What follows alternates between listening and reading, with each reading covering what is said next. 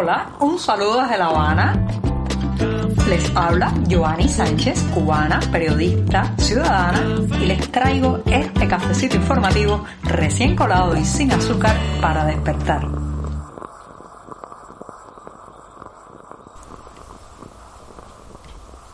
Se acaba hoy la semana informativa en este programa. Asimismo, llegó el viernes y este 22 de abril de 2022 empezaré hablando de las pertenencias, las pertenencias de un migrante, qué se lleva, cuánto dolor está también en las cosas de las que hay que separarse. Pero antes de decirles los titulares, voy a pasar a servirme este cafecito informativo para que se vaya refrescando y continúo entonces mencionándoles los titulares de este último día de la semana en el programa antes de la pausa de sábado y domingo. Les decía que el primer tema iba a intentar responder una pregunta. ¿Qué se lleva un migrante en su equipaje? Esto a partir de la lectura de un excelente texto que ya les daré las claves para leerlo en las páginas de 14 y medio. En un segundo momento, México importará más carne a Cuba. Yo me pregunto, ¿podrá pagar La Habana, bueno, ya saben cuál podría ser la respuesta. También en un tercer momento, a menos productos, más racionamiento, no hay más productividad,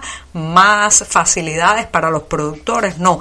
Particionar lo poco que queda. Esa es la solución que viene desde arriba.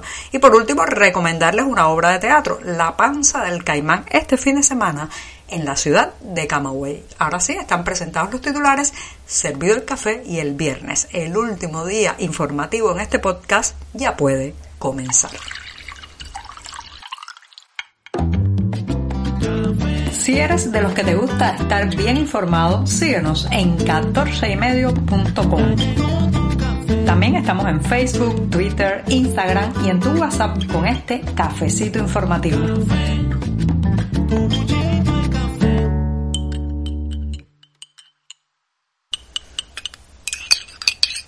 El cafecito de viernes llega con sabor a despedida, pero también con ese gusto al deber informativo cumplido. Así que me voy a dar rápidamente el primer buchito del día para pasar al tema principal de hoy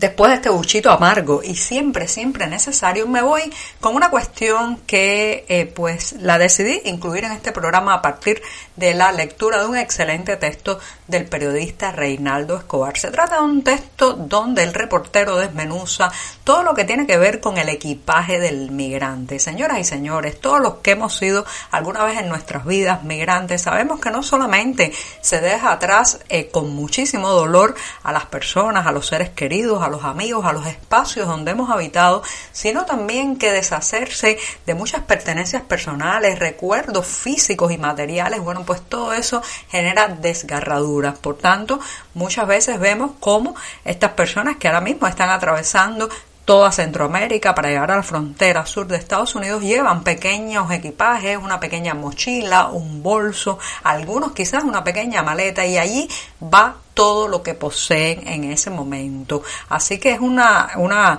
un acto muy dramático seleccionar qué se lleva uno y qué no. Y lamentablemente muchas veces esas pertenencias, esas propiedades, pequeñas propiedades personales terminan perdiéndose en el camino, en algún río crecido, en alguna selva como la del Darién. Quizás incluso son robadas por atracadores de camino, por extorsionadores, por coyotes que se quedan con eh, las pequeñas propiedades, reitero, de estos migrantes. Por tanto, cuando se llega al otro lado, si es que se llega, porque lamentablemente muchos mueren en el camino también, bueno, pues hay que reconstruir muchas veces la vida material desde cero. Pero esto también le da a la persona una mirada diferente, muy diferente sobre las cosas y las pertenencias, porque una vez que uno lo ha perdido todo y tiene que empezar a volverse a rodear de, de esas pequeñas pertenencias, pequeñas cosas, pequeños recuerdos que se recuperan quizás cuando un amigo eh, viaja y le trae a uno las fotos familiares, una certificación de nacimiento para hacer un trámite, toda esa recuperación también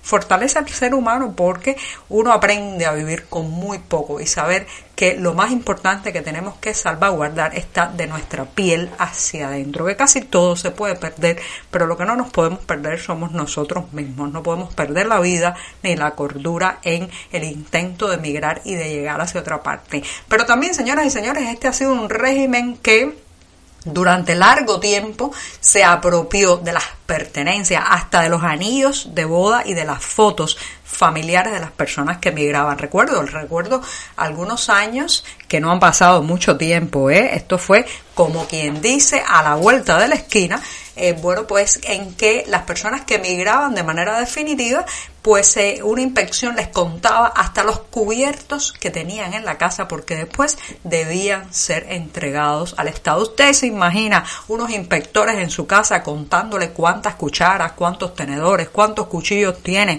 cuántos platos hondos, cuántos platos llanos, porque si faltaba algo no podía usted abordar ese avión. Bueno, pues eso lo ha hecho por mucho tiempo este sistema, lo ha hecho el castrismo con total impunidad. Todavía hoy el límite de dos años, o sea, 24 meses que un cubano puede pasar en el extranjero, si pasa de ese tiempo, si se excede de ese plazo, bueno, pues eso trae la confiscación muchas veces de sus bienes dentro de la isla. Por tanto, no estamos exentos todavía de que nos arrebaten nuestras pertenencias personales a partir de una decisión burocrática y legalmente autoritaria.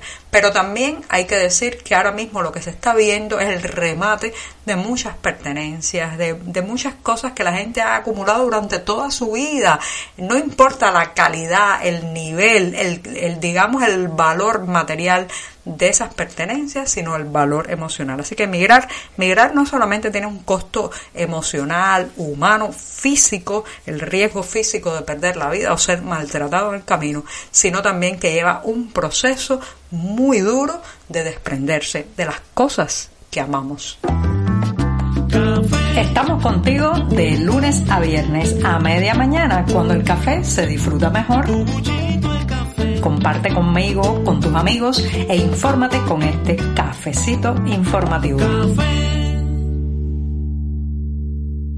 El abrazo entre la administración mexicana de Andrés Manuel López Obrador y su contraparte en La Habana se sigue, se sigue estrechando. Esta semana pues se inauguró en, en la capital cubana la Feria del Libro dedicada, o sea, como país invitado está México, pero además se ha sabido que aunque Cuba es ya el principal destino de carne de pollo mexicana, bueno, pues la cooperación va a ir más allá. Este es un anuncio que acaba de salir porque representantes del Ministerio de la Agricultura de esta isla visitaron a una treintena de mataderos que abastecerán a Cuba de carne bovina, porcina y aviar desde México. Todo eso suena muy bien, genera expectativas, titulares, probablemente alguien ya se le está haciendo la boca agua pensando en los filetes, en las eh, contramuslos de pollos que llegarán a la isla y todas otras partes eh, de cárnicas, pero lo cierto es que yo me pregunto, ¿y con qué vamos a pagar? Porque no se trata, señoras y señores, de que no había ofertas